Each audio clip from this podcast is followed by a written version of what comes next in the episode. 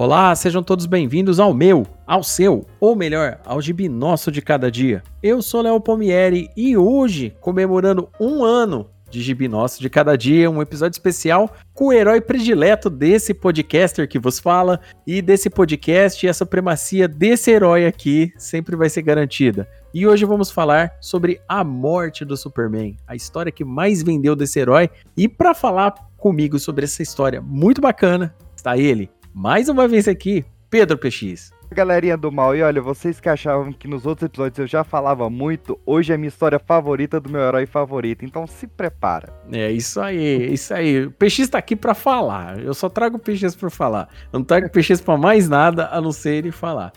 Então é isso aí, PX. A morte do Superman. Cara, eu lembro como se fosse hoje, cara. Eu lembro como se fosse hoje. Eu era um jovem mancebo, adolescente, hormônios a toda, aquele tipo de coisa. E de repente, na o Jornal Nacional, Cid Moreira anuncia a reportagem de que o Superman ia ser morto nos Estados Unidos, né, nas publicações lá dos Estados Unidos. Aí eu pergunto para você, meu caro querido PX, quando foi a primeira vez que você leu A Morte do Superman? Porque hoje aqui vai ser o seguinte, querido ouvinte, hoje a gente vai falar aqui da morte do Superman, da, da, da saga principal, depois a gente vai falar um pouco de Funeral para o Amigo e, de, e, e, e deixar uma ponte pro retorno do Superman aqui, que depois a gente vai fazer um outro episódio, porque tem bastante coisa para falar por causa dos desdobramentos que acontecem. Então vamos lá, Pedro. Que quando que você leu a morte do Superman pela primeira vez? Qual que foi teu sentimento? O que, que você achou da história? Cara, foi um dos primeiros quadrinhos que eu li na minha vida, assim. É, lembrando, eu não estava vivo quando foi publicado no Brasil. É.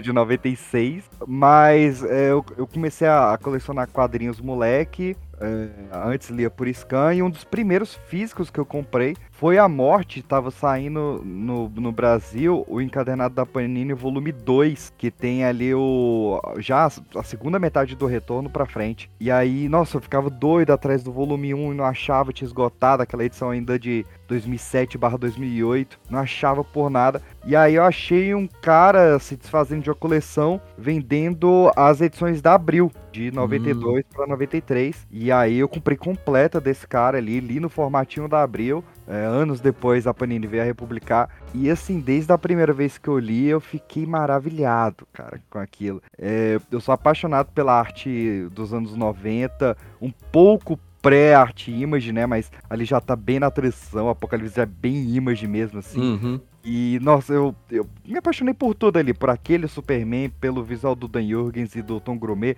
do Bogdanov nem tanto, mas os dois ali eu achava sensacional, o, o momento em que ele tava com a Lois, e, enfim, todo o conceito geral que a gente vai falar aqui da saga foi o que me pegou de jeito e, e que eu sou muito fã até hoje. Eu li recentemente pra gente gravar aqui e eu não conseguia parar de falar, cara, que história sensacional de bem escrita, como eu sou apaixonado por essa história. Olha, tudo nessa história, né? É, fica até meio esquisito, né? Dois fãs do Superman falando do, dessa história, mas é, é uma parada que, assim como você disse, é muito legal porque é estilizado já. Vale, vale lembrar que a gente está falando de dezembro de 92, quando a saga começa. Então, tipo assim, o, a Image já, já, já tinha começado, o efeito Image já tinha rolado, aquele êxodo de, de roteiristas putos com a Marvel por causa do que foi feito que um monte de gente foi para descer, a gente vai falar o nome deles aqui para os ouvintes aqui.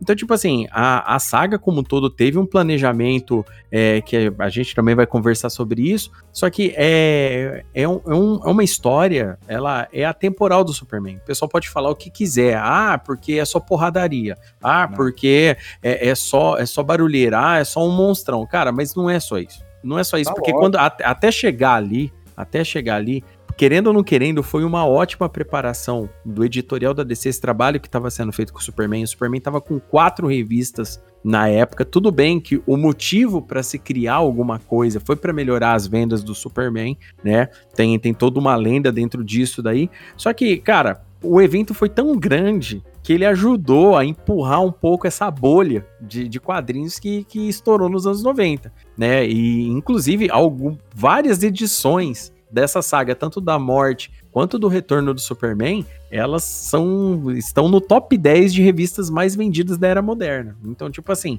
não tem como falar, ah, é uma revista ruim. Não, não é, mano. Vendeu pra caramba. Acho que da DC a mais, que é, ela perde no geral só pra X-Men 1 do Jim Lee e a Homem-Aranha do, do Mark Farlane, mas da DC acho que acredito que é a mais, a mais, mais vendida. Não, não, a, a, várias edições da saga são as mais vendidas, porque, inclusive, é, ela só perde, cara, ela, na verdade, a, a edição mais vendida da, da, de todas é, de toda a parte da saga Morte e Retorno, a edição mais vendida é aquele do Além Morte, né? Que, que o Superman e o Jonathan Kent estão lá no, no limbo lá combatendo umas paradas lá, até que o Jonathan Kent acorda no final, né? Da, da parada. A gente vai explicar isso aí melhor. Só que, cara, por incrível que pareça, ela perde de X-Force número 1 um do, do Rob Liefeld e do X-Men do Jim Lee. Entendeu? Uhum, Só que assim, é, cara, 4,2 milhões de cópias só essa edição vendeu. Sim. Tudo bem que tem a parte especulativa do negócio, mas é muito quadrinho, velho. Muito quadrinho pra uma época,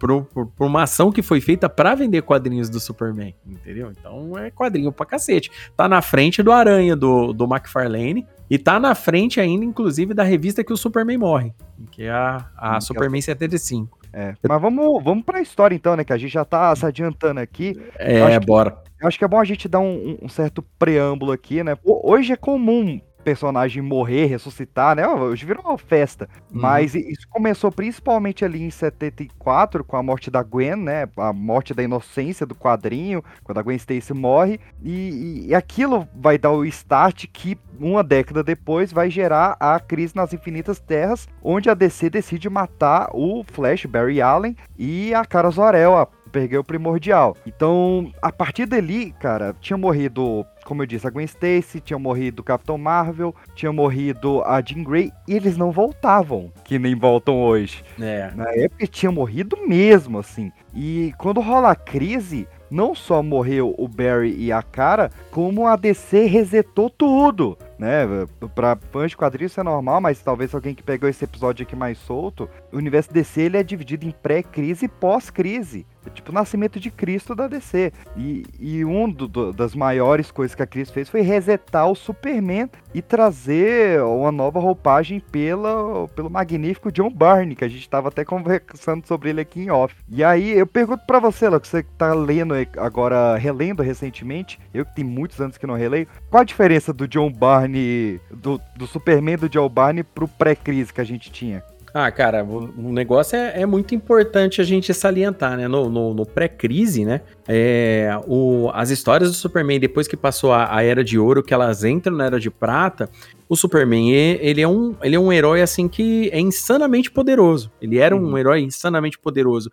Fora os feitos absurdos dos poderes dele, ele tinha várias outras é, galhofagens e tudo mais. E Carregar os planetas, né, Só que ele, ele passa uma corrente. Exatamente. No solar e carrega com as costas. Exatamente. Tem uma edição que ele precisa realinhar né, os planetas que estão todos desalinhados, ele passa uma corrente em volta, uma corrente bem poderosa, né, tão forte quanto ele, e, e puxa esses planetas para realinhar eles. Tem, e tipo assim, o, o, o, Superman antigo voltava no tempo a hora que ele queria. Tem até a, uma, uma saga famosa, né? Que ele volta no tempo, conhece uma atriz de Krypton, e depois essa atriz de Krypton é utilizada na, na história lá, né? No Para o Homem que tem tudo do, do Alan Moore depois. E, então, tipo assim, o, o, o, Superman, inclusive, não é a primeira vez que ele morre. No, no, no pré-crise, ele morre umas três, quatro vezes, mas ele ressuscitava. Morre até pelo, pelo George é, e Joe Schuster, ele morreu lá no início. E é, lá no começo. Então, tipo assim, é, aí com o tempo o personagem foi ficando muito poderoso, né? E ele passou pela mão de vários roteiristas diferentes tal. No pós-crise, né? Depois da crise nas Infinitas Terras, né? A hora que o John Byrne vazou da Marvel tal, e foi escrever o Superman, desenhar e escrever o Superman, ele fez uma reformulação, né? Onde que ele deu uma nerfada nos poderes do Superman, né? Para os desafios desafios que, que tava querendo colocar pro Superman, inclusive alguns que ele pegou lá da Era de Prata e trouxe novamente com outra roupagem, ele colocar esses desafios meio que no mesmo pé de desafio pro Superman. E trabalhou um pouco mais, inclusive, os relacionamentos do Superman com o entorno. Isso daí é uma vantagem da, da, da fase do Burn perto da fase da, das fases antigas do pré-crise, porque nas, frase, nas fases antes do pré-crise, o Superman, ele era muito super demais. Tinha a Lois Lane, tinha o Jimmy e tal, só que ele era super demais, a, tipo assim, a níveis que às vezes nem gerava algum tipo de identificação humana, humana, sabe? A gente sabia que ele era o maior de todos, mas às vezes ele não tinha aquela identificação humana que a gente vê muito hoje, né? E que na verdade hoje tá em falta, pelo menos em outras mídias, né? Nos quadrinhos eles estão tentando ainda manter isso, mas no, em outras mídias o pessoal ainda já começou a avacalhar um pouco a, a essência do personagem. Então tem essa diferença do Burnie escrevendo o Superman. E o legal é que o editorial do Superman é, foi, é, foi muito conhecido por um bom período, até mais ou menos meados dos anos 90 ali, esse período pós-crise, meados dos anos 90, por ser um editorial que trabalhava é, com, com uma certa sinergia. Então, as histórias que começavam em, em, uma revista, elas poderiam continuar sem ficar interferindo uma nas outras. E os acontecimentos poderiam ser referenciados sempre, né? E isso daí, como o PX disse, eu tô lendo agora a saga do Superman da Panini, que a Panini começou a republicar no ano passado, né? Chegou agora aí no número 13. É, e, cara, é, é uma fase para quem só viu publicado na Abril, porque tem muita coisa que só publicou na Abril, tem coisa que é inédita pra gente, que a gente não viu aqui. É, cara, é uma ótima chance de você se atualizar com o Superman e conhecer o Superman a, na essência. E é o famoso Superman que vale. Porque esse Superman hoje é o Superman que tá vigorando no universo da DC. Porque teve uma parada depois do, dos 952, no fim dos 952, quando entra a era Rebirth, o Superman dos 952 morre e o Superman desse daqui do, do pós-crise, ele tava perdido num limbo lá tal, e ele volta com a Lois Lane e com o filho, que é o Jonathan Kent que a gente vê hoje, né, que é um Sim. Superman também. Então, é, as diferenças que a gente pode colocar, no meu ponto de vista, que a gente pode começar falando, são essas, PX. É, no meu ponto de vista, você, consegue, você quer colocar mais alguma coisa que você percebe?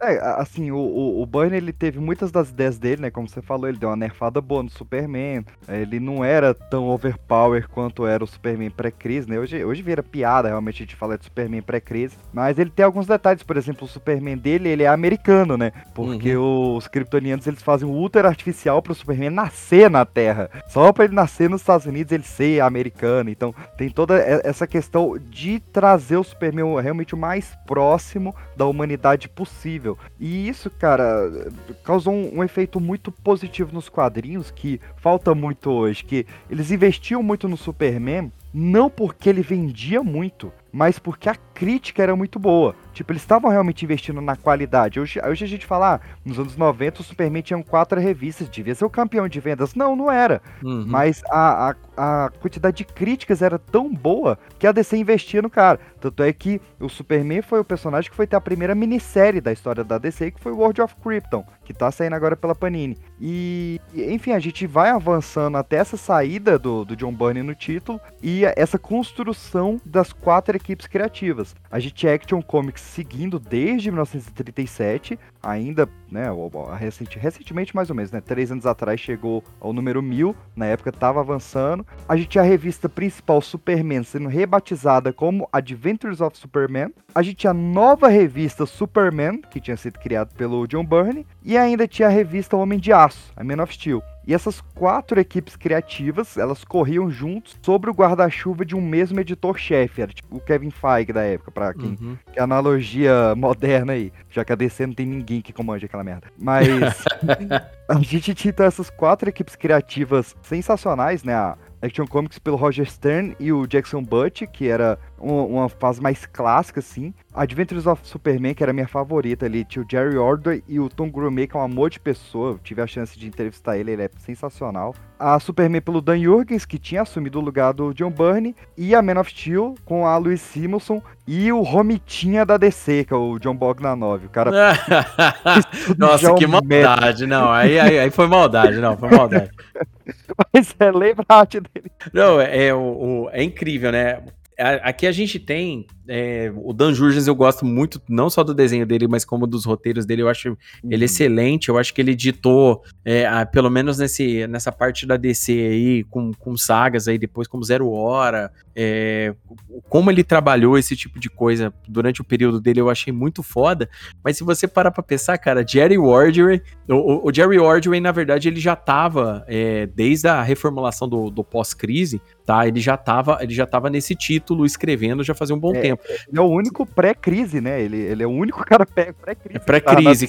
E, e, ele, tipo assim, ele, ele tava, ele tava, tipo, voando baixo, cara. Porque, hum. Inclusive, na Adventures of Superman acontece um arco muito louco, no, do pós-crise mesmo. Quando o Bernie tava lá escrevendo aqueles primeiros embates com Lex, Metalo, aqueles primeiros caras, o, o Jerry Ordway, ele escreveu uma saga de guerra de gangues, cara, muito foda, e colocando o Superman dentro disso daí, com uma, uma saga que, o, o, tipo assim, o vilão é o Lex, obviamente, mas o, o Lex comanda o crime organizado a partir de, de ficar armando crianças para, assim, jovens, né, com com drogas e tudo mais, armas, e, e, o bicho pegava. Então, tipo, o Jerry Ordway, ele vinha muito dessa parada é, Era de Prata, que começou lá com aquele com o Daniel Neal, por exemplo, os caras trazer a, as ruas pra, pra, pra dentro dos quadrinhos, sabe? Não, não deixar só o Fantástico entrar. Então, o Jerry Ordway tinha esse detalhe aí. Tom Grumet desenhando, todo mundo ama o Tom Grumet, né? Todo mundo gosta do Tom Grumet, que foi o desenhista do Superboy de Jaquetinha, foi também o desenhista do, do, do Tim Drake, quando o Tim Drake saiu com a revista dele, então, tipo, todo mundo gosta do Tom Gourmet. Roger Stern e Luiz Simonson é dois plus que veio da Marvel, né? Depois do, do êxodo, né? De uhum. que, que os roteiristas ficaram pistolas, né? Depois que a Marvel resolveu dar mais moral para desenhista do que para esse monte de gente que carregou a Marvel nas costas durante muito tempo. Roger Stern só escreveu a melhor história dos Vingadores, na minha singela opinião, que é o cerco do, do, do oh. da mansão dos Vingadores. E a ah, Lucy tá. Simonson tancou sozinha X Factor e Novos Mutantes durante um bom tempo escrevendo né? Fora que outros títulos aí. Cara. Lee Simonson é um dos maiores roteiristas e editoras que a DC e a Marvel já teve na história. Não, total. E, e ela foi, foi um dos pilares para manter, por exemplo, toda essa saga da morte do Superman, o retorno do Superman de pé, entendeu? Porque ela tinha, além de dela ter uma voz ativa dentro do, do editorial, ela tinha ideias muito boas, né? Ela trabalhava muito bem. É, é, é eu gosto sempre de falar que o Claremont, quando escrevia X-Men, ele, ele, ele conseguia trabalhar muito bem tudo que estava acontecendo, porque ele tinha a Inocente e a Luiz Simonson do lado, ajudando a trabalhar. Então, tipo, o negócio ficava muito bom aí. E, cara, vamos pra fofoca então, né? Porque, Bora. É, a gente tinha, então, essa equipe criativa feito um, um, marco ali que foi noivar o Superman com a Lois. E é um negócio, cara, que se você quer um, um, um chama para você ler as histórias do Bunny, entender o que, que é a humanidade do Superman, a Lois, no pós-crise, ela noiva com o Clark antes de saber que ele é o Superman. Uhum. Então ela, ela noiva com a pessoa Clark Kent. E ela noiva antes de ver a, a, a, vendo a diferença dos dois realmente. E quando ela descobre, ela fica muito feliz que ela tá né, se casando com os dois homens que ela ama. Então os caras falam, beleza, a gente noivou agora os dois, vamos esperar um ano pra casar os dois, é normal. Só que aí vem a notícia de que a Warner é, junto ali com a. Acho que é ABC, BBC, não lembro a emissora de TV, estavam lançando a série Lois e Clark, As Novas Aventuras do Superman, que ia ser estrear ali em 93. E aí, o editorial da DC Comics fala: pô, vamos então fazer um super casamento. Vamos mucumunar aqui para que no dia em que o, o, Superman se case nos quadrinhos, ele também se case na TV. Vai ser um, realmente um estouro, assim, vai ser um mega evento. E falou: não, beleza, a série só vai estrear em 93. Até que eles se casem na série, vai demorar. O que, que a gente vai fazer? Porque a gente tinha planejado o ano inteiro aqui para esse miserável se casar esse ano. E aí faz a reunião. Vamos lembrar, a gente tinha essas quatro equipes criativas. Então eles tinham que se reunir todo ano para decidir o que, que os quatro iam fazer. Porque se um tomou uma decisão muito brusca, vai afetar as outras três revistas, né? Mesmo que elas corressem meio que independente, vai que um mata o Lex, sei lá, né? E o outro é. tinha planejado alguma coisa pro Lex. Então não dava. Então eles, eles se reuniam ali desde 89 todo ano. E toda vez que eles se reuniam e dava briga, o Jerry Audrey batia na mesa e falava: Vamos matar esse cara aí. Aí o pessoal ria e seguia a reunião. Só que nesse dia, eles realmente não estavam conseguindo decidir, porque a Louise Simpson ela teve uma visão, assim, ela falou: não, 92 não vai acontecer nada no mundo, então a gente tem que estourar o Superman. E aí, cara, vem uma chuva de ideia ruim, cara. Que o Tom Grumet ele falando, e se o Superman comprasse um biscoitinho de um escoteiro e virasse um monstro? Ah, eu tô grumê também, ele já tava mais pra lá do que pra cá. E, porra, não, cara, não vamos fazer isso. Aí, pô, o. Acho que o, o Bogdanov, que ele fala, ah, e se o, o, o Superman se tornasse um chefe de gangue da máfia? É. Aí, não, e tal. E aí o Mike Carlin, que era o editor, e ele que tava com a corda no pescoço, ele fica puto, né? Ele fala, ó, se não decidir agora, vai ser morte para vocês. Aí, pô, morte, é isso, é isso que a gente vai fazer. Vamos matar quem? Vamos matar a Lois Lane? Não. Vamos matar o Jimmy Olsen? Não, não dá certo. Vamos matar o Crypto? Pô, coitado do cachorro. Não. O Dan Hughes, ele chega a sugerir criar uma faxineira pra Fortaleza da Solidão e matar a faxineira. Olha o nível que a galera tava. Não, eles estavam perdidos, eles estavam ah, perdidos. eles estavam muito doidos. E aí, o, o Mike Carney olha pro Jerry Odd e fala, cara, todo ano você sugere pra matar o Superman?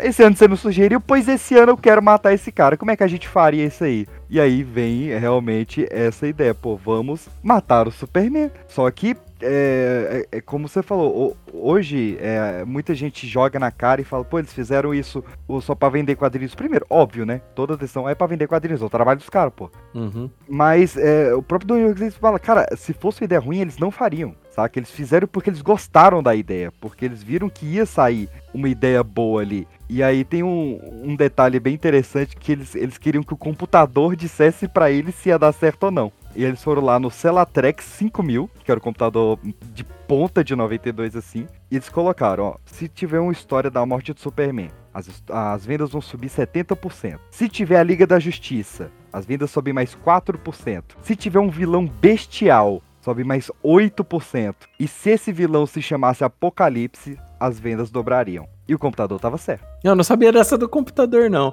Eu sabia da parada da reunião, eu sabia do, do esquema do, do Jerry Wardway e tudo mais. Uma coisa que é muito importante a gente falar, assim, só fazendo um adendo, isso que o PX comentou com relação à reunião. Isso não se faz mais tá? Porque uhum. se você pegar qualquer título cumprido, ou é, qualquer run que anda tendo, principalmente, quem sabe aí, é, a gente pode falar aí do X-Men mais recente, por exemplo, parece que, tipo, tem alguns títulos conversam entre si, alguns títulos conversam entre si e outros estão, tipo, Foda-se, você tá ligado? E, e, não, e, e, isso com relação a DC hoje tá muito mais complicado, porque a DC hoje lança 86% de quadrinhos do Batman e o resto que se foda. Você tá é entendendo? Então, tipo, toda semana ué, tem, tem, tem um Batman que faz isso, um Batman que faz aquilo, tem um Batman diferente, um Batman não sei da onde da Terra, não sei o que, e assim os caras vai ficar, vai, vai enrolando, vai enrolando, vai enrolando. A galera, e hoje não se vende mais também dessa forma, né? Igual nessa época aqui. Uma coisa que eu queria lembrar, o PX, é que teve um, um na época que foi anunciado que, que ia começar esse evento, né? Teve toda essa comoção popular lá nos Estados Unidos, em primeiro lugar, por quê? Porque o Superman, junto do Capitão América e alguns outros heróis aí, são símbolos entendeu? Do, da, da, uhum. cultura do país. O Superman é um deles, né? Ele, inclusive, no, no título antigo, ele tinha o um negócio do jeito americano. Então, o pessoal, pô, vai matar o Superman e tal, e tudo mais. E, uma, e a crítica especializada na época, né, da, das revistas, chegou pro, pro, pros editores e falaram assim pro cara, vocês estão loucos? Vocês vão matar o Superman? Vocês estão muito doidos? Por que, que vocês estão fazendo isso? Aí o cara só virou pra ele e falou assim, meu amigo, quando foi a última vez que você comprou um, um quadrinho do Superman?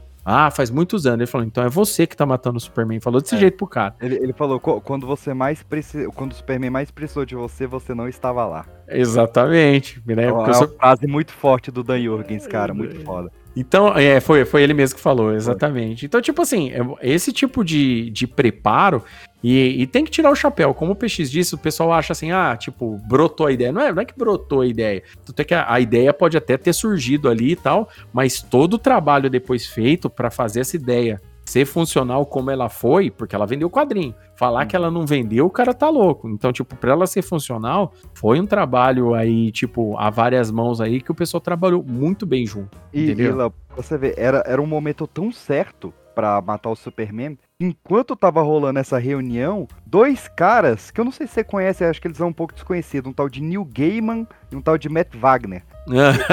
Desconhecido. Ah. Os caras, poxa aí. Eles estavam planejando a morte do Superman também, na mesma época. E eles queriam fazer uma, uma revista que ainda não tinha um nome e que passaria toda a história do Superman, uma recapitulação, é, em forma de quatro estações do ano. A gente já viu isso acontecer depois. Uhum. Mas a diferença é que nessa história do New Gaiman, a, a parte da, do outono, né, o fall, seria a morte do Superman. Anos depois, o Art Goodwin foi resgatar esse roteiro do New Gaiman e ele foi remodelado pelo Jeff Loeb, pelo Tim Sale no Quatro Estações. Uhum. Mas se não tivesse rolado a morte do Superman na revista mensal normal, era para ter saído uma minissérie em que Superman morria naquele ano, porque era realmente o, o momento para fazer isso, né? É, é, até engraçado que nessa mesma entrevista o Dan Higgins fala, cara, era uma comoção tão grande que se a Madonna tivesse tido um bebê essa semana, o pessoal ainda tava falando do Superman. E Pois aí, e passou um tempo, a Madonna engravidou. Não, 92. 92 foi um ano, gente. É, é, é sempre bom a gente falar. 92 foi um ano que aconteceu muita coisa. É, era, foi o retorno do Michael Jackson para as paradas de sucesso. Foi. é, teve teve o, o efeito Image nos quadrinhos que, que começou, né? Image Comics começou. É, a gente teve também é, ó, escândalos do, do, do governo americano rolando. Esse tipo de. Tipo, era um ano que estava acontecendo muita coisa. E quando você para pra pensar que um evento dos quadrinhos tomou lugar dentro de tudo que estava mais sendo falado no período, tipo Chicago Bulls campeão novamente da, da, da NBA, sabe? Muita coisa estava acontecendo diferente. Teve Olimpíadas em 92 também. Então foi um ano, cara, que tinha tava acontecendo muita coisa foda. O Leonardo tinha 12 anos, olha que evento foda. Então tava acontecendo muita coisa em 92. Aqui no Brasil, é, fora eles terem anunciado isso pelo Cid Moreira no Jornal Nacional, anunciou que, que o Superman morreria nos quadrinhos e tal. O editorial da Abril aqui adiantou muita coisa do Superman para conseguir fazer um ano depois. Olha só, a primeira vez que isso foi feito. Consegui fazer. Não, não foi a primeira. Eu acho que o Cavaleiro das Trevas também eles. E ano 1 um, eles fizeram também. Eles Aham. trouxeram um ano depois do- da, da publicação americana. Eles conseguiram trazer aqui pro Brasil. Só que isso daí também desordenou tudo que a Abril tava fazendo de mix, né? Porque você tava lendo história lá do lá de trás, junto com a história da morte do Superman, sabe? Deu, deu uma É. zoada nervosa aqui. Eles tiveram que botar um editorial explicando quem eram os novos personagens. É. Porque eles tinham adiantado tanto que tinha surgido e desenvolvido novos personagens já que o público daqui do Brasil não conhecia, né? E, pô, a gente tava em 92 não tinha internet, galera. Então, É. assim, e quadrinhos eram algo muito mais de nicho. Você tinha pouquíssimos filmes. O Superman tava anos sem aparecer no cinema. Ele foi voltar a ter interesse do cinema por causa da morte do Superman. Então, assim, o pessoal ficou meio perdido. Falou, cara, quem é essa galera aqui? Porque ah, o, o, o Kit Giffen, e principalmente a, a fase pós ele, até que o Dan Jurgens escreveu bastante, eh, tinha mudado a Liga da Justiça inteira. Tinha. Era outro esquema, né? Tipo, é, já tava numa. É, tipo assim, já tinha entrado numa outra vibe, personagens. Já tinha sido também aquele começo da, da galera tá muito fã de anti-herói, né? O Wolverine tava vendendo pra caralho. A revista do Wolverine tava vendendo muito. A galera tava muito louco. A minissérie do Lobo tava pra sair, né? Então, tipo assim, a galera tava naquela empolgação diferente. A, vibe heróica por ser herói tava meio em baixa, né? Então, fazer a morte do Superman, né, tra- tra- colocar o, o maior herói de todos os tempos debaixo de sete palmos, era uma parada que, que, que, no mínimo, ousada, que a gente pode falar. No mínimo, ousada. E Cara- aí, come- e aí começou toda a questão de quem vai matar, né? É. Porque vi aquela discussão, fala, pô, vários vilões tentaram, nenhum conseguiu, por que, que eles vão conseguir agora? E aí eles fizeram um concurso interno entre os, os 18 ali, né? Vamos lembrar, a gente tá falando de quatro roteiristas, quatro desenhistas, mais colorista, mais letrista, mais. Arte finalista, é, É. todo mundo. todo mundo quis entrar no concurso pra criar o algoz do Superman. O Dan Jurgens foi o vencedor, porque ele, ele tinha uma visão de mercado muito avançada ali, né? Então, ele fez um vilão que já conversava com todo esse movimento Image. E Uhum. eu, cara, eu amo tanto o visual do Apocalipse, cara. Eu Do ele- caralho. ele é foda até hoje, cara. A partir do. Os cabelos brancos soltos, o, o osso fechando o olho aqui, as protuberâncias, acho incrível. E aí, cara, tudo convergiu muito bem, assim, porque a Louise Simonson, ela pediu autorização pro Walter Simonson, né, que na época escrevia Toya, nada menos que o marido dela, de pegar a ideia da chegada do Surtur no, no Ragnarok que era do Surtur dando pancadas em Ragnarok fazendo efeito sonoro Doom, né? Que aqui no Brasil não significa nada, mas lá é tipo. Como é que traduziria Doom? Mas é tipo um presságio ruim, assim, né? Uma condenação. É. E aí fez esse presságio, isso deu muito certo, né? Toda a história do Superman vinha ali duas, três páginas com esse monstro dando porrada até que ele saía finalmente e começava de vez a saga da morte do Superman. Ó, uma, uma coisa aqui só antes da gente começar a falar da saga, porque, tipo assim, vamos falar sério. O que que acontece na morte do Superman? Superman morre. Aí. Técnica. Né, spoiler. Base, spoiler. Dragon Ball Z. Superman aí, mesmo morre nível. Mesmo. Mas assim, uma coisa aqui que o, o PX falou antes da gente começar a falar da história em si, mas uma coisa que o PX falou aqui que, é, que eu acho que o, o, o ouvinte mais atento já, já até esticou a orelha aí, logo logo eu trago a saga mais famosa do Thor com o Walter Sim, com o Walt Simmons escrevendo, tá uhum. bom? Que eu só tô, tô, tô, vou ter que recomeçar a leitura para ver se tem alguma camada que eu deixei de passar na época que eu li, né? Mas depois eu vou fazer dessa daí também, pro querido ouvinte aí, essa parada que o do, do surto chegou, na verdade, é aquele clang, né? Batendo um metal no começo, né? E a, e a Luiz Simmons pediu pro, pro, pro Walter Simmons se podia utilizar essa ideia com o Apocalipse. E olha só, hein? Anos depois ela funcionou muito bem, né? Porque essa saga do, do Thor do Walter Simmons, ela é 85, 86, se não me engano. A, hum. Aí a gente tá falando já de um quadrinho lá ali de, de, de 92. Então era uma outra história. Então vamos lá, a gente já falou do, do, editorial da época, a gente já falou das revistas, a gente já falou da equipe criativa, a gente já falou das fofocas, o motivo de existir a saga, a gente falou também a, é, do, do carrasco, que é o Apocalipse. É. Agora a gente, o PX, eu gostaria de saber de você, né? A história em si, é, ela é o puro suco ela é o puro suco da ação. Mas massa ela não. Pra caralho. Não, ela é extremamente massa velho. Aqui, aqui a gente. E tipo assim, só que existe massa velho que é a porrada pela porrada. Uhum. Aqui não. Aqui, não. por mais que por mais que a gente possa falar que, pô, o quebra-pau do Superman é foda, tal e tudo mais, aqui a história é outra. O senso de urgência, né, é, é nessas horas que eu falo, cara, o Roger Stern é foda. Quando, quando os caras te pegam alguma ideia do Roger Stern e, e faz ela valer, o bicho pega. E o Roger Stern pro, provavelmente, tá? Isso eu tô supondo, pelo, pelo, pelo, pelo que eu já li do Roger Stern. Tô supondo que o Roger Stern deve ter falado pra galera, ó, beleza, bom, a gente já criou todo esse conceito nosso aqui, só que a gente tem que pôr pouco tempo. Não, não dá para ser uma parada para ficar se esticando durante muitos, muito, muito e muito tempo e tudo mais, porque a gente tem que começar o ano e fazer esse trabalho de um ano para depois, lá no outro ano, tá concatenar com o casamento do Superman. Então, o evento, é, ele, além dele ter sido produzido, uh, tem o detalhe das comic shops não ficarem sabendo, porque antigamente as, eles mandavam para as comic shops o que teria no mês para eles, as capas, tal e tudo mais, para os caras fazerem os pedidos. Não sei se você sabe dessa, PX, para hum. morte do Superman, ele só avisava, ó, vai sair tal, não mandava capa nem nada e falava pro cara, ó, arrisca aí. Tanto é que as revistas do pós-morte do Superman, após o evento de morte do Superman, passaram a vender mais porque os caras das comic shops falando, ó, deixa eu comprar porque essa daqui esgotou muito rápido, já vou foi pegando os números que foram acontecendo depois. Primeira vez que teve quatro tiragens de uma revista, cara, não é mole não. Pois é, não. Fora que também os caras aproveitaram a onda da capa alternativa,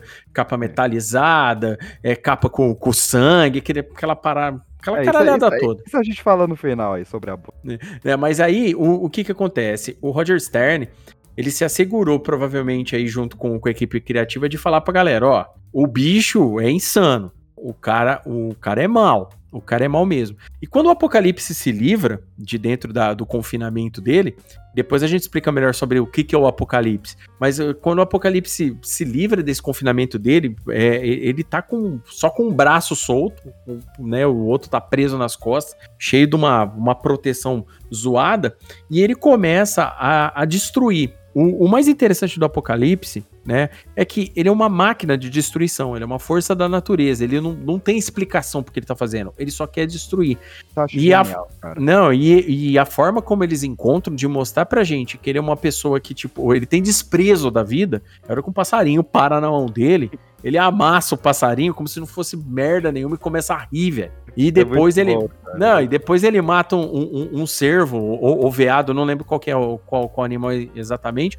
Mas, cara, do mesmo, cara, como se não fosse bosta nenhuma, você tá ligado? E ele não tem. É, ele não tem travas morais. Então ele é uma criatura que tá lá pela destruição. Né? Cara, que é mais. É, é o primeiro inimigo que o Superman enfrenta que tá só pela destruição, assim, iminente. Não tem é. mais nada. É, é uma quebra muito boa, né, cara? A gente até ah, comentou aqui, acho que no episódio de, de Piada Mortal, sobre o, os antagonistas dos heróis, né? Tipo, uhum. o Aranha, todos os antagonistas dele, a maioria são presas. O Batman, que é o cara de maior preparo, os, os antagonistas dele são loucos. E o Superman, que é um cara forte, os antagonistas dele são inteligentes, né? Que a inteligência vence a força. Mas nesse não, esse é força contra força mesmo. Eu tô, eu tô folheando aqui a, a edição, cara, e o, o início, eu acho tão brilhante a sacada de você intercalar a Liga da Justiça lutando com o Apocalipse com o, o Superman dando entrevista pra Cat Grant. Uhum. E essa entrevista, cara, é, ela é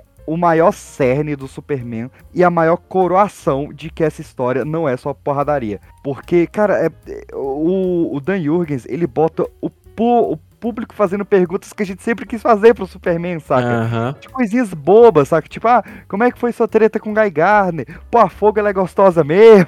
tipo, umas paradas muito boas, assim, saca? E, e você vê o, o, carinho paterno que esse cara tem com o público, enquanto você tem o quebra-pau fudido da Liga da Justiça. Né? Lembrando, a Liga nessa época a gente tinha Gladiador Dourado, Besouro Azul, Fogo, Gelo, Máxima, Guy Gardner e o Bloodwind, que rola o mistério de quem que ele era, e na verdade era o Ajax, né? O Caçador de Marte. Separa, é, disfarçado. Ajax entrega idade, né? Chamar o cara de Ajax. De é, eu chamo de Ajax até hoje, eu não consigo. Puta que pariu. Eu não consigo. É, eu assisto, que nem assisti a animação da Liga da Justiça, o, o Aquiles falando John Jones pra mim. E eu falei, John Jones quem? O Ajax e o coitado Ajax. do moleque tentando entender, você tá ligado? e, e, cara, tem um arco incrível nessa história, que é o arco do Mitch no encadenado da Panini, mas uhum. que no, no encadenado da Abril é o JP né? Porque o JP Martins direto botava o nome dele nos personagens e, e, botou no nome do moleque. Eu acho genial isso. E, cara, o arco desse moleque é muito foda, saca? Porque ele é um moleque que ele idolatra o Guy Gardner, então ele despreza o Superman, ele foge da escola porque a escola tá passando a entrevista do Superman.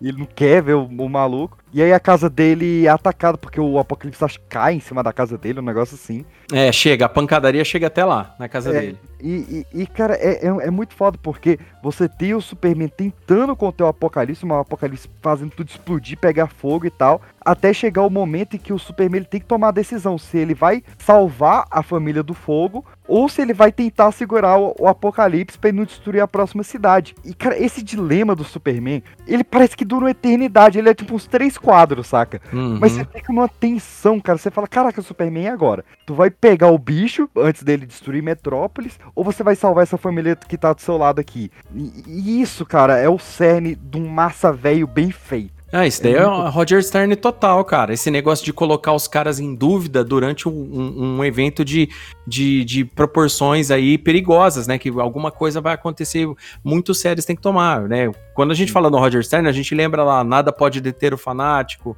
Sim. o cerco da mansão dos Vingadores e, e, outras histórias que ele já tinha feito ali com o Superman naquele período, porque ele já estava escrevendo, né, a, a, a Action Comics. Então, tipo, ele já estava acostumado a colocar o Superman dentro de dilemas e, e, perigos assim, ó, ele vai ter que fazer uma escolha X e uma escolha Y. E essa escolha do Superman é, ela dita o, rumo do que acontece dali para frente. Esse, esse detalhe que você falou do Mitch é muito legal. E é até bom explicar um pouco aí pro querido ouvinte o que, que acontece. A liguinha, durante todo o período que ela começa lá em 87, até chegar mais ou menos nesse período pós-morte do Superman, por exemplo, é, acontece muitos arcos. Né? A liguinha, é, eu, eu acho que o, o, o, o JM DeMatteis e o Kate Giffen, eles eram uns caras extremamente criativos, porque eles criavam arcos assim, tipo assim, a acabava um arco de, de, vamos lá, cinco historinhas, é, cinco revistas, das próximas cinco já era um outro arco. E assim, um arco atrás do outro, um arco atrás do outro. E chega uma época, porque o Superman, ele não é um membro dessa Liga da Justiça nesse período. Tipo, ele não é um membro oficial, ele aparece, ajuda tal, mas ele não trabalha junto. Só que, por exemplo, em Pânico, no, Pânico nos Céus ou, ou alguns arcos da Liga, o Superman acaba tendo que interferir.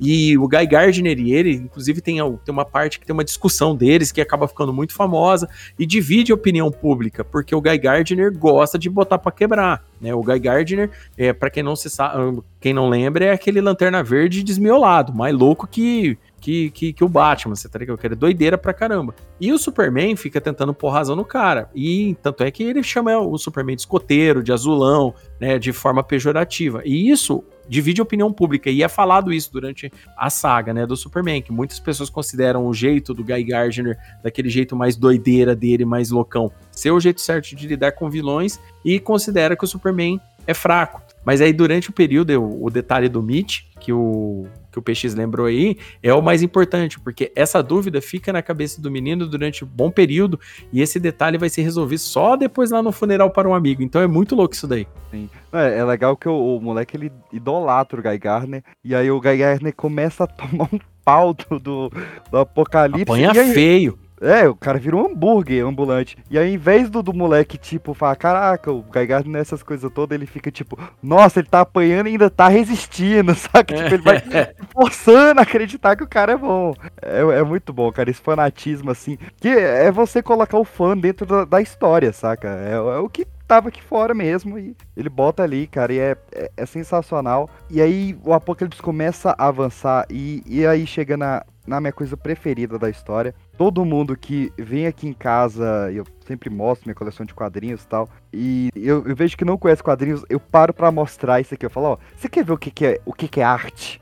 o que, que é arte de verdade? Olha que foda, um quadrinho onde quatro equipes criativas totalmente diferentes fizeram no, na diagramação das páginas uma contagem regressiva. Foda, Isso foda é muito foda, cara. Você pega a partir do Adventures of Superman 497 até a Superman 75, uma edição, todas as páginas tem quatro quadros por página, a próxima três quadros por página, a outra dois quadros por página, e a Superman 75 é só splash page. Isso é inacreditavelmente foda, cara. É muito bom. Não, e tipo assim, tá totalmente alinhado. Outra coisa que, que, tem, que a gente tem que entender: tá totalmente alinhado com o que a molecada da época, a molecada americana, e depois aqui do Brasil, a gente queria ver. A gente uhum. queria ver é, é, é, desenhos que saltassem na nossa cara mesmo, tal e tudo mais. Se a história vinha com um plus de um bom roteiro, ok, mas se vinha com a porrada, tava valendo. Aqui, tudo bem que vem todo um contexto dentro desse da morte do Superman. É óbvio que a primeira leitura, eu confesso, quando eu era moleque, eu tava lendo pela porrada mesmo. Depois, com os anos de releitura, que a gente começa a ver que tem um outro contexto, com, como que a história foi começar, como, como a, a revista Wizard no Brasil, né, é, ainda não estava conseguindo dar esse monte de spoilers pra gente, né? Os caras não estavam conseguindo ainda passar todo aquele background do que estava para acontecer. A, a, título de informação, por exemplo, a, a X-Men 1 do Jim Lee, né, com, com o Chris Claremont, foi chegar aqui só em 95, né, pra hum. gente. Muito tempo depois, a morte do Superman chegou primeiro a morte do Superman. A morte do Superman foi escrita depois e chegou primeiro. Daí vocês veem a importância. Agora, voltando à história, uma coisa que é muito importante, a gente eu acabei esquecendo de da gente comentar, é que nessa história também a gente tem o Lex Luthor 2. E o Sim. Lex, o Lex Luthor cabelo. É o Lex Luthor cabeludo, ruivo e cabeludo, né? O, é. o, Lex Luthor 2, a título de informação querido ouvinte, na verdade é o Lex Luthor que só fez um, um criou um, ajeitou um outro corpo para ele e transferiu a, o cérebro dele para esse outro corpo lá e tudo é. mais, mas ele pra, ele, pra, ele tinha pra mídia, câncer por causa que ele Ele tava morrendo o anel, de, o anel de Kryptonita pra manter o Superman longe, aí a radiação da Kryptonita deu câncer nele. Ó, ó, olha que sacada boa, saca? Não, foi foda, foi foda. E, e, isso daí ele começou a perceber foi quando, se não me engano, foi na, na saga da Kryptonita Vermelha, quando eles começaram isso. a falar dos efeitos da Kryptonita. E uhum. todo mundo começou a perceber, né, que, que a Kryptonita poderia dá problema no ser humano, entendeu? Oh, e aí. Coisa, botar uma pedra que veio do espaço no meu dedo, foda-se. É, não, tipo, que ideia genial, né? Desde que o Superman não chegue perto aqui, pode crescer um caroço na minha cabeça que tá tudo bem. Mas o. careca mesmo. É, já tava de boa. O... A única coisa que o Lex Luthor fez pra mídia é que ele tinha feito esse esse, esse, esse pronunciamento falando que ele era um filho do Lex, né? Um filho do Lex e tudo mais. E ao mesmo tempo, junto com ele, sempre estava andando a Supergirl. Só que é a Supergirl da saga lá do, do mundo de, de Metrópolis. E, e, na verdade, ela vem do mundo compacto. Na verdade, ela é um alienígena metamorfo. Que se metamorfa na Supergirl. Porque a Supergirl que a gente conhece, né, a cara tanto do pré-crise e depois a cara que aparece no universo primordial, aparece só depois, né? É, cara, é um, é um rolê muito esquisito esse da Supergirl, porque não tá parado que ele é, mescla o DNA dela com o do Superman, um negócio assim? É, ele tinha, ele tinha, ele tinha lascas é. do DNA tal e tudo mais, e, e, a criatura consegue fazer uma assimilação, né? E aí ela, eu... ele, ele colocou é. e, tipo, pegou, acho que pegou o DNA da lembrança, não lembro o que, que foi. Tanto é que quando aparece pela primeira vez o Superman, o Superman assusta, com a semelhança da, da cara mesmo, original. O pessoal fala, né, que tudo que o Lex queria era transar com o Superman, né? Porque ele queria um clone mulher dele e namora com o cara, saca? Então tamo, tamo tudo aí. E, e, é esquisitíssimo, porque ela, ela vai enfrentar o Apocalipse, o Apocalipse dá um soco, a cara dela derrete. É. Aí, é muito esquisito. Aí depois ela aparece como um. O, um, acho que o Bibo que acha ela fala, pô, você parece um, uma ferida aberta. É. mesmo. É muito esquisito, cara. Mas quando chega realmente aqui na, na última edição, é algo inacreditável, cara, porque é, é a questão da tensão, né? Você tem a luta descomunal, o Superman ele se soltando pela primeira vez na vida dele, mas ao lado dele você tem o helicóptero do Clarim Diário com a Lois e com o Jimmy, então para dar aquele risco. Você tem toda hora a câmera voltando pro, pro Jonathan e pra Marta assistindo o filho deles morrendo na TV, que é pesadíssimo também. E é incrível, cara. É um, é um show de, de, de, arte gráfica, assim, de experimental, de, de tentar trazer o máximo de, de 3D para as páginas, que é, é de você ficar admirando uma vida inteira. Não, e um outro detalhe, o, o PX, desse, desse, desse período, é que essas splash pages são muito bem desenhadas do meu ponto de vista, né? A, a, a, o fato do quebra-pau, né? Os golpes encaixando, o sangue, né? O apocalipse, é, cara, é, é, é, insano, um monstro muito insano, né, cara? Tipo, é, é, eu lembro que eu, quando eu li na primeira vez, embora a pancadaria tivesse me empolgando pra caramba, me deu um pouco de medo. Eu falei, cara, e agora se o Superman não matar esse bicho aqui? E agora? Como é que vai ser? Quem, quem que é o próximo? Porque ele já tinha quebrado a Liga da Justiça, assim, absurdamente no quebra-pau. Tinha mandado o, o, o Besouro Azul pro hospital né? Ou, ou é o Gladiador Dourado, agora não me lembro. Um dos dois foi pro hospital em, em estado grave, morrendo. O Guy Gardner amassou ele inteirinho ah. na porrada. A Gelo tava em coma também. A Gelo tava em coma, tava todo mundo quebrado. Não, tipo assim, e a hora que avisam pro Superman, ó, a Liga da Justiça foi derrotada. O Superman não acredita. Ele falou, não, que força no mundo é capaz de derrotar a Liga da Justiça? Com é, aquela combinação de, de, de, de, pessoas. O quebra-pau vai parar, por exemplo, dentro de uma base escondida da Cadmus, né? E, e é... que, é, que é disfarçada de árvores lá, né? É... Não, é, a, a, as consequências são muito fodas, né? O Guy Gardner, ele vai ter consequências para sempre. A Máxima vai perder os poderes de tanto que ela exauriu na luta e tal. E, e cara, eu queria ressaltar que a, as últimas páginas, antes da gente falar um pouco do, do funeral, que além de ter toda a contagem regressiva, é, você tem os dois dando um golpe um no outro. Depois a gente vê a cena pela, pela lente da câmera do Jimmy Olsen. Tem, uhum. Não tem nada mais simbólico do que isso. Depois a gente vê a cena pela TV da Marta Kent e depois pela reação da liga, cara. Então, tudo isso antes da gente ver a cena icônica da, da Lois debruçado sobre ele. Eu queria pedir licença aqui porque vale mostrar o que, que é o texto do Dan Jurgens, cara. Porque, ó, ó, olha que coisa fina. Que, ó, no futuro, as testemunhas remanescentes falarão da potência destes últimos socos, de como sentiram no ar as ondas de choque. Outros irão se lembrar da imensa cratera resultante do impacto dos golpes, mas a maioria irá lembrar desse dia como aquele em que o mais nobre e soberbo homem que eles já conheceram finalmente tombou. Para aqueles que o amaram, aquela que poderia vir a chamá-lo de marido, aquele que era o seu parceiro, ou para quem o chamava de filho, Esse é o dia mais tenebroso que poderia imaginar. Os pais o criaram para ser um herói, para o valor conhecer o sacrifício, para saber o valor da vida. O dia em que o Superman morreu. É muito foda, cara. É, Não, cara. É muito foda. Pesado, é, é pesado. Cara, é, é, é tem, tem algumas cenas icônicas nesse, né, né, nessa, nessa compilação de imagens, né?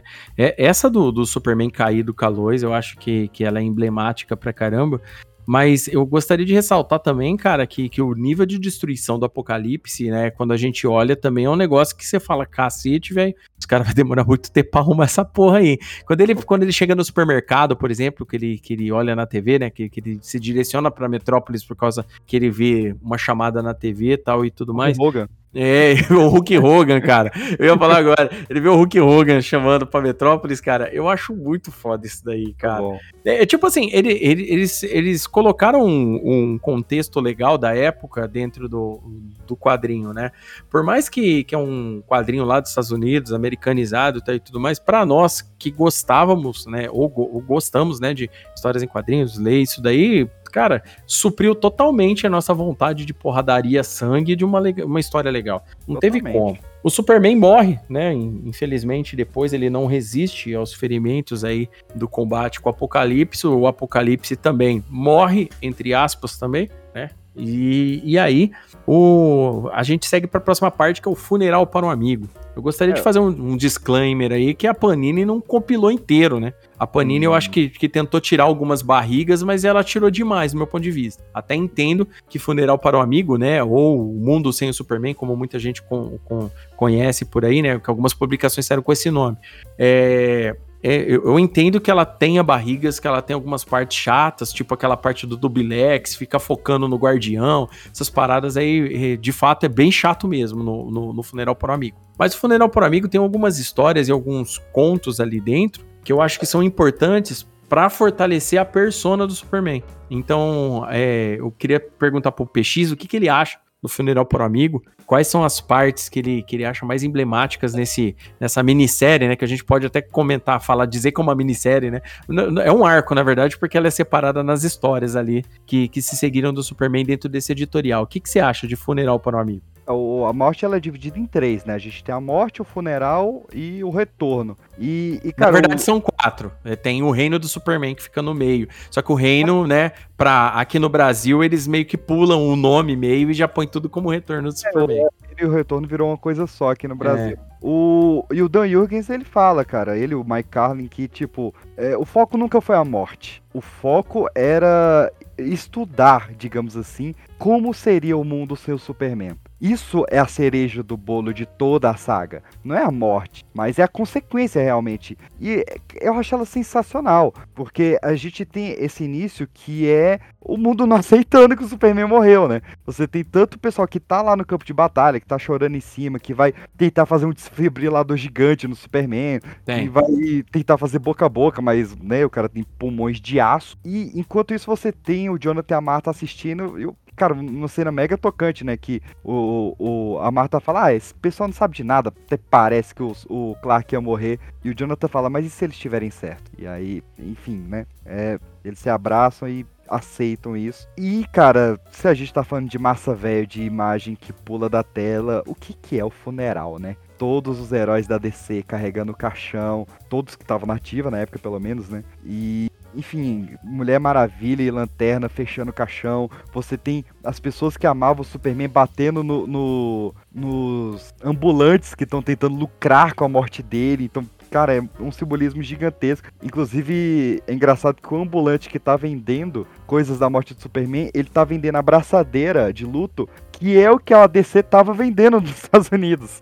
A camiseta igual, né? Sangrando também, né? É muito engraçado isso daí. Foi toda uma autocrítica muito boa. Você tem o, o presidente, que era o, o Clinton, né? Que, que Bill faz... Clinton, Bill Clinton. O Bill Clinton junto com a Hillary fazendo o discurso. Até, cara, que para mim chega no ápice do ápice do ápice dessa história, que é Adventures 500, o, o Além Vida do Jonathan. É, cara, uma das melhores coisas já feitas da história do Superman. Ó, é, antes da gente falar um pouquinho melhor sobre esse Além Vida, um, uma coisa que é importante, né? O, o Funeral por Amigo, ele tem, ele tem alguns acontecimentos que são importantes depois pro desdobramento para a hora que passa pro reino do Superman e, consequentemente, pro retorno, né?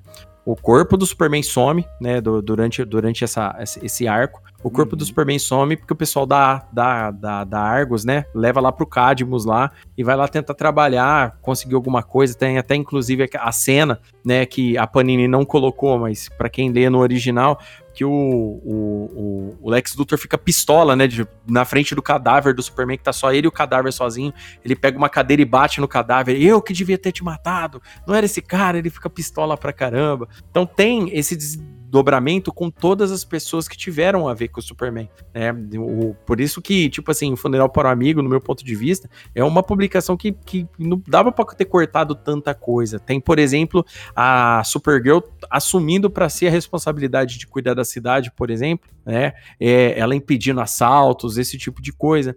A gente tem também o desdobramento do que acontece no mundo subterrâneo, porque a saga começa no mundo subterrâneo, né? Com uma pequena aventura do Superman ali no mundo subterrâneo, junto com a Lois tal, e tudo mais.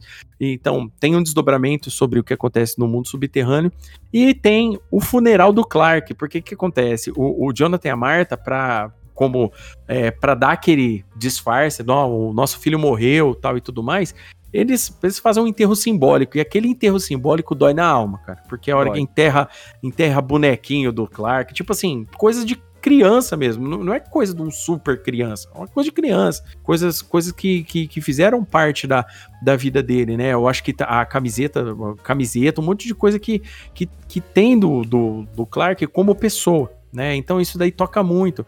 É, eu tô, tô até com a página aberta aqui, é um ursinho, uma camiseta, um livro de recortes e uma bola de beisebol. Isso. E tem também o detalhe que o Jonathan começa a ter umas alucinações, coitado, porque ele é um idoso. Vale lembrar que nesse período tava o, tanto o Jonathan e a Marta, os dois estavam vivos, eles não, não estavam mortos. E aí o Jonathan começa a ter alucinações, alucinações até que ele infarta, de vez ele tem um infarto, né? E, e, e, e antes da gente passar por infarto, eu tava esquecendo de falar da, da, da edição que eu mais gosto né, do, do, referente ao funeral para um amigo, que é a, a, do Natal. Algumas edições anteriores, no natais anteriores, o Superman ele pegava as cartas que eram endereçadas para ele e todas essas cartas ele lia e tentava ajudar a pessoa que mandava a carta para ele. Então a gente vai ver isso em outras revistas anteriores, né, dessa mesma equipe criativa. Quando chega na época do funeral para o amigo, né, que, que se passa ali logo após os eventos de Natal, a Liga da Justiça está perdida. Né? E aí a Liga da Justiça resolve fazer um, um, um, acordo, né, junto à Liga da Justiça, mais outros heróis como Batman, Mulher Maravilha, que eles resolvem carregar o legado do Superman e a mensagem de esperança dele. Como eles fazem isso? Lendo as cartas e tentando ajudar essas pessoas. Uma dessas pessoas é o Mitch, que o Mitch, o pai do Mitch, foi embora de casa né? O, o Mitch lá do começo do, da história do, da morte do Superman. E a Mulher Maravilha, o pessoal vai atrás e junta a família novamente. Então é muito interessante esse tipo de coisa que eles agem em nome do Superman. Eles falam, ó, a gente tá aqui porque o Superman não tá aqui para fazer, mas é agora é a gente que tá fazendo. E tem até inclusive uma parte que o Guy Gardner fala: "É, Azulão, você realmente você foi o mais foda de todos, sabe?" Então é muito legal esse tipo de coisa na, na história, né? Você vê, você vê como que o Superman era um herói considerado. Nesse período, o Hal Jordan já tava com aquelas madeixas brancas embaixo do. um pouco em cima da orelha, que depois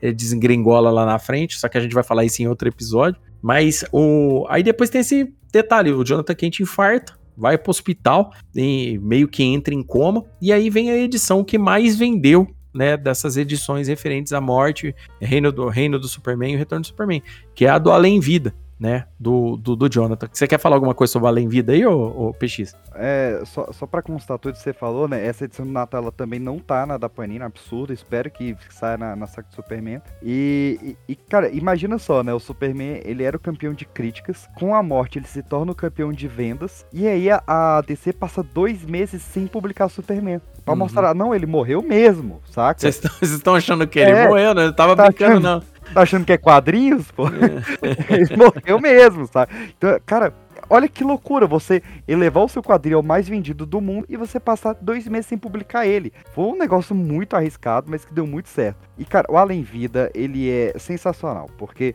é, ele vai alternando ali no início entre o Jonathan coma e a, a, redação do Clarim Diário fazendo o Jimmy escolher qual foto iria pra matéria da morte dele. Tá um negócio bem pesado. E quando chega, cara, no Além Vida propriamente dito do, do Jerry Order com o, o magnífico Tom Grumet, é muito foda, porque você tem uma arte pintada dele meio que num purgatório, mes mesclando com a arte normal dele ali no hospital, e o Jonathan revivendo os tempos dele de guerra e traumas dele de infância e encontrando com o diabo, e entrando na, na eternidade, e vai pra Krypton, e vai pro Clark criança, e tem Cara, é uma loucura, assim. E, tipo, você vê que não é só a alucinação do Jonathan, porque ele encontra várias entidades da DC que são reais da DC e que o Jonathan não conhecia. Então uhum. é real, é algo que realmente aconteceu. E eu acho ousado de um jeito que, assim, eu entendo quem torce o nariz, quem não goste, mas eu gosto muito da ideia do Jonathan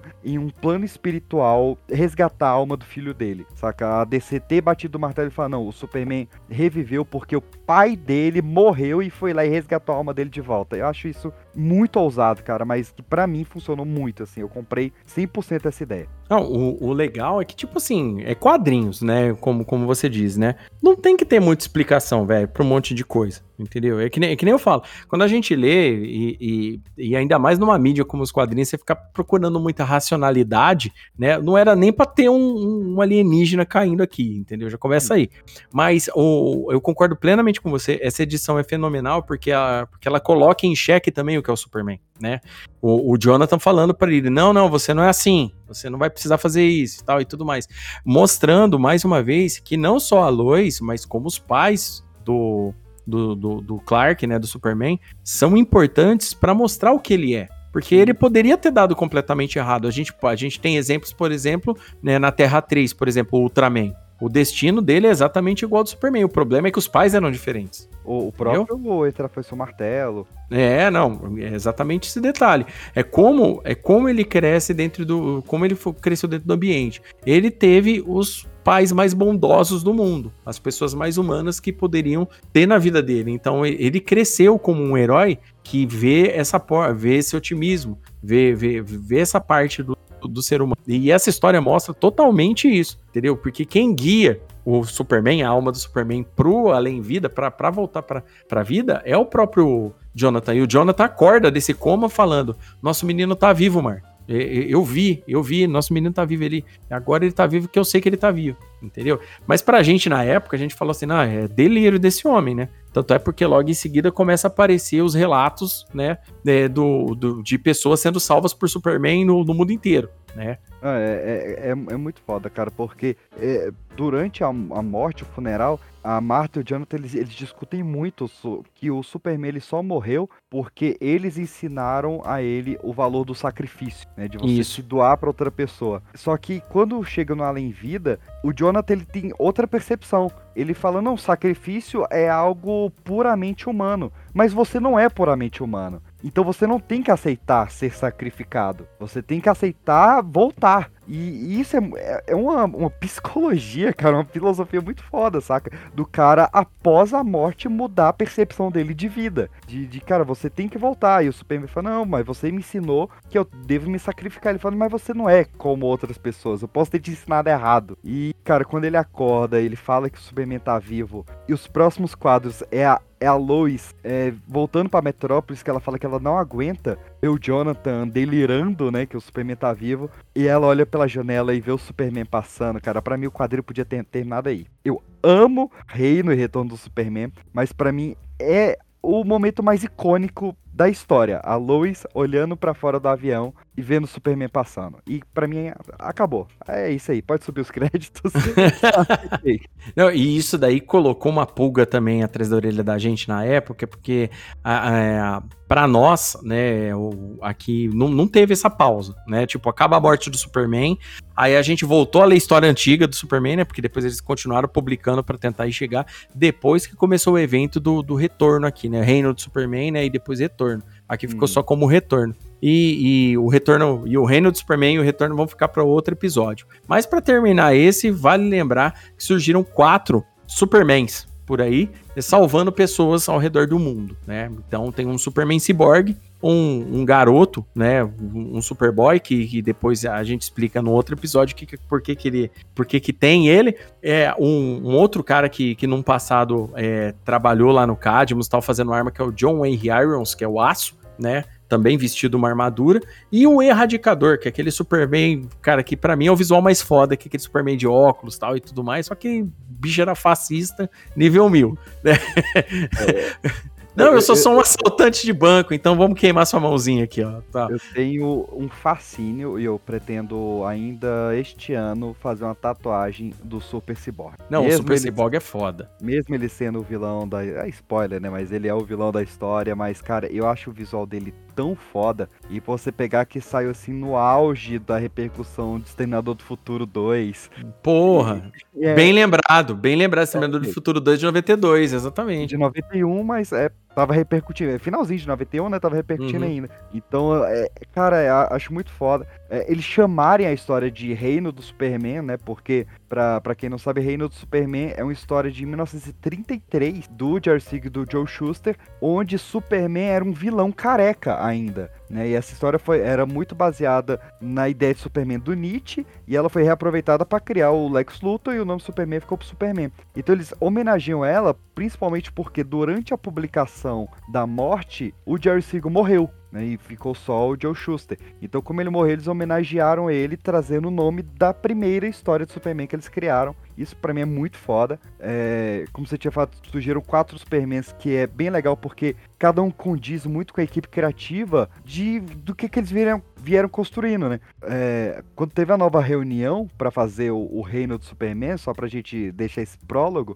cada um trouxe uma ideia. A Luiz Sims falou, cara, a gente devia trazer um homem feito de aço. E a gente tem toda essa questão da trama da, da favela do suicídio de Metrópolis, a gente uhum. podia trazer isso. E aí o, o, Roger Stern falou: não, a gente tem que trazer ele kryptoniana, vamos, vamos explorar a parte de Krypton mesmo e tal, toda a mitologia de Krypton. E o, o Dan Jurgens falou: não, pô, a gente introduziu lá atrás o, o Hank Herschel, que era uma, uma analogia do Rich Richards, toda aquela homenagem ao quarteto. Pô, vamos aproveitar isso, trazer ele de volta, toda essa questão de máquinas que tá em voga. Uhum. E, e tinha a ideia do Superboy, né, que era do, do Jerry Ordway, que tinha se aposentado ali durante a morte. E aí o Mike Carney olha para eles e fala: beleza, vamos fazer os quatro. Não, não cara, e, e, foi uma boa ideia, cara. Não tem como não falar, cara. O visual dos quatro é da hora. Foi, e, cara, tipo, influenciou muita coisa. O, o que se segue depois, cada um deles tem, tem, tem, tem arcos específicos que depois vão concatenar no retorno, obviamente, mas todos eles vão ter arcos que vão começar cada um fazendo alguma coisa. Então, cara, é muito foda. O retorno do Superman é, é óbvio no meu ponto de vista, né? É óbvio que a história, depois que ela se, se estica demais, é óbvio que ela vai ter um pouco mais de baixos, né? É, uhum. do, que, do que ela tava tendo só de acerto. Porém, eu gosto muito, o Massa Velho vai, só vai escalando, entra outros eventos depois, que depois são eventos que vão ser importantes lá na frente com outros heróis, com o universo DC, porque acontece aqui e no retorno. Então, cara, vamos parar de falar pra gente não spoiler é. mais. Deixa pro ó, próximo é, ó, episódio.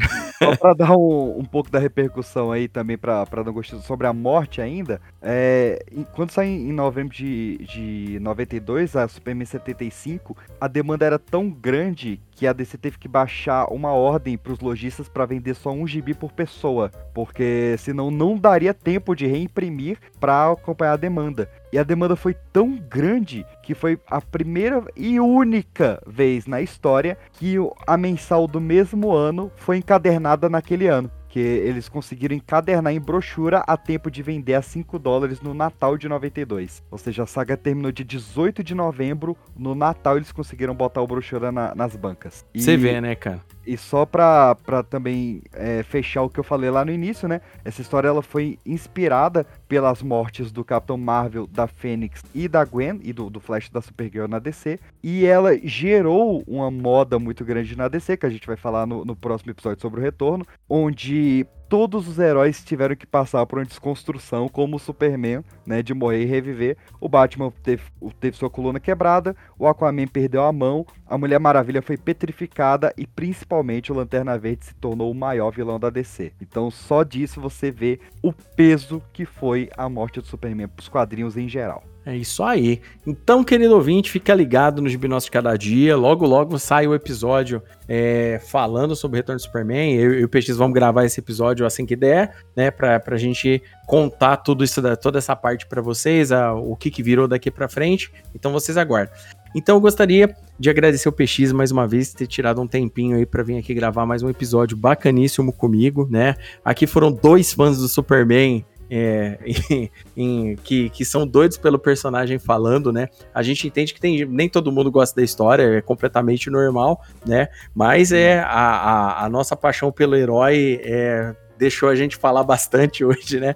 Falar, o, gostaria de agradecer também o PX trazer esse bote de informação, né? O PX aí é, sempre traz bastante coisa aqui pra gente, monta uma pautinha organizada, vem aqui trabalhar, vem aqui fazer é, a, o, o, dever de casa direitinho aqui pra gente. PX, então passa aí pra galera, se quiser te conhecer, te ouvir mais, onde que o pessoal te encontra? Meus queridos, vocês podem me acompanhar tanto em youtube.com barra pipoca de pedra, ver o meu focinho lá. Nós estamos numa série sobre cinema inglês, então a gente tá lá falando de curiosidades sobre é, os filmes do Titanic, para celebrar aí celebrar não, né? Relembrar os 110 anos do naufrágio é foda. Celebrar é foda, né? É foda. e, e, também sobre cinema de monarquia inglesa, sobre 007, tem várias coisas interessantes lá. E você pode me ouvir em vários podcasts da Podosfera, mas principalmente no Pipocast, o podcast que é um estouro, que está disponível em todas as plataformas de áudio, ou como Pipocast ou como Pipoca de Pedra, você acha a gente lá. E principalmente agora, no finalzinho do mês de abril, início de mês de maio, que a gente está soltando a nossa trilogia DC Comics no cinema, inclusive com a presença do nosso queridíssimo Léo aqui, tá lá com a gente falando sobre os maiores filmes da DC nos cinemas desde a década de 40 até The Batman e além, especulando ali sobre vários filmes. Já saiu a parte 1, acho que quando sair esse episódio já saiu a parte 2 também, e a parte 3 vem em breve sobre a era do Snyder. Não perca que esse especial está sensacional. Opa, com certeza. Nossa, é muito legal, velho. Foi muito da hora participar. Rachei o bico de, daquilo lá.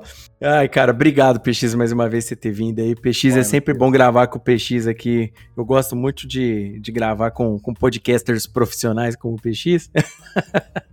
Ah, tá honrado. Assim. Também é um prazer vir aqui. Ainda mais para falar de Superman, aí, aí eu me solto mesmo. É, tá certinho, pô. É, o intuito é esse aí. Então, querido ouvinte, não deixe de seguir o Gibinosso Cada Dia nas suas redes sociais, arroba Podcast no Instagram. No Twitter é o meu Twitter pessoal, Léo Palmieri Gibi, e também tem meu Instagram pessoal, Léo Palmieri Gibi, se quiser seguir lá também, fica à vontade, a gente sempre tá falando de gibi lá, passando bastante coisa legal, falando de curiosidades e esse tipo de coisa. Espero que vocês tenham gostado desse episódio. Não esqueça de deixar um feedback, por favor. Fala, ó, oh, Léo, curtiu o episódio? Léo, não curtiu o episódio? Léo, fala de tal quadrinho tal. Vocês que mandam, deixa aí pra gente que a gente vai planejando. Gibi Nosso de Cada Dia comemorando um ano de vida, né? Aê. Aí, podcast aí graças a Deus aí tá funcionando muito bem, a galera tá gostando do, dos assuntos, né? A gente falando aqui de fã para fã, sem muita é, enrolação, a gente sai falando mesmo, gosta mesmo, é que o bando de fã de quadrinho, eu não, eu não vou ficar trazendo ninguém para ficar falando mal de quadrinho aqui, a gente só vai ficar falando bem, né? Porque de, de negatividade já basta o que tá acontecendo no Brasil, então já Aqui é só felicidade e otimismo que a gente traz aqui no episódio, tá bom? Então, querido ouvinte, obrigado por mais essa audição e até o próximo Gibi Nosso de Cada Dia. Tchau! Oh.